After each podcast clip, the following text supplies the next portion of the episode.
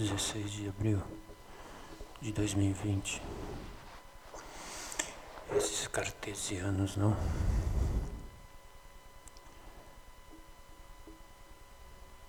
Quando o presidente de um país vira para a sua população mais desgastada e diz: pobre tem que trabalhar, independente da pandemia. Tem que ir, vai para a rua. É preciso dizer mais alguma coisa? Né? E se o novo ministro capitão da saúde, que começa sua fala com uma virulência tal qual a doença que ele procura curar dos seus pacientes. No inferno. Tudo que está colocado na mesa. O que fica para mim é um dia de tristeza. Primeiro porque estamos num tempo muito obscuro, período muito obscuro. Isso entrará para a história da humanidade como uma primeira pandemia virótico-fascistoide. E assim como esse novo ministro que é amigo dos planos de saúde,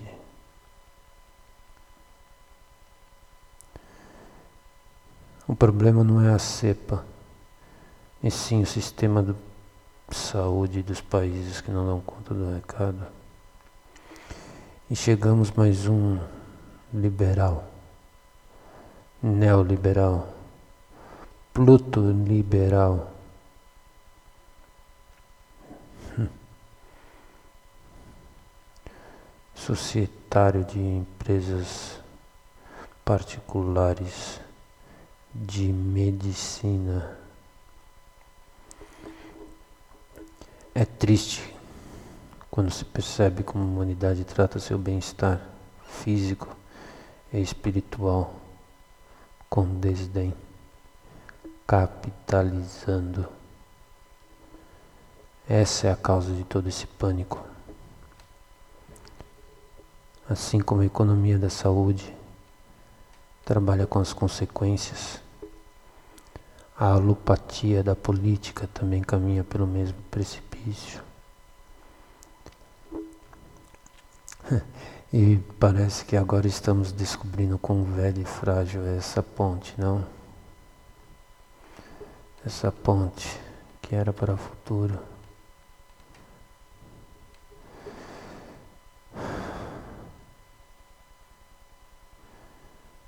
Uma das consequências é que também não sabemos a vacina, não foi descoberta essa virulência fascista que atinge o corpo político. Olha, não, não nos enganemos, é tudo um corpo só. Não sabemos, não sabemos qual das virulências é a mais letal. Um microorganismo invisível monocelular ou um grupo fascista, ambos se manifestando. O primeiro, devorando a carne e o segundo, as ideias.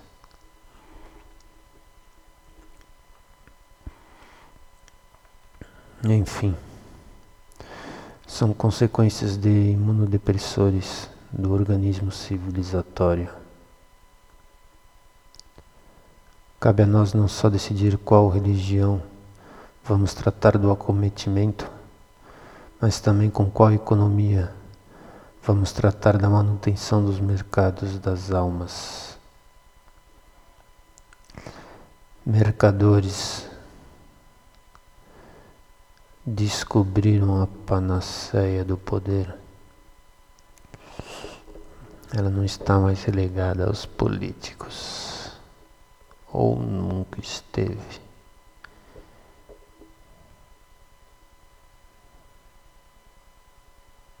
Tem alguém aí?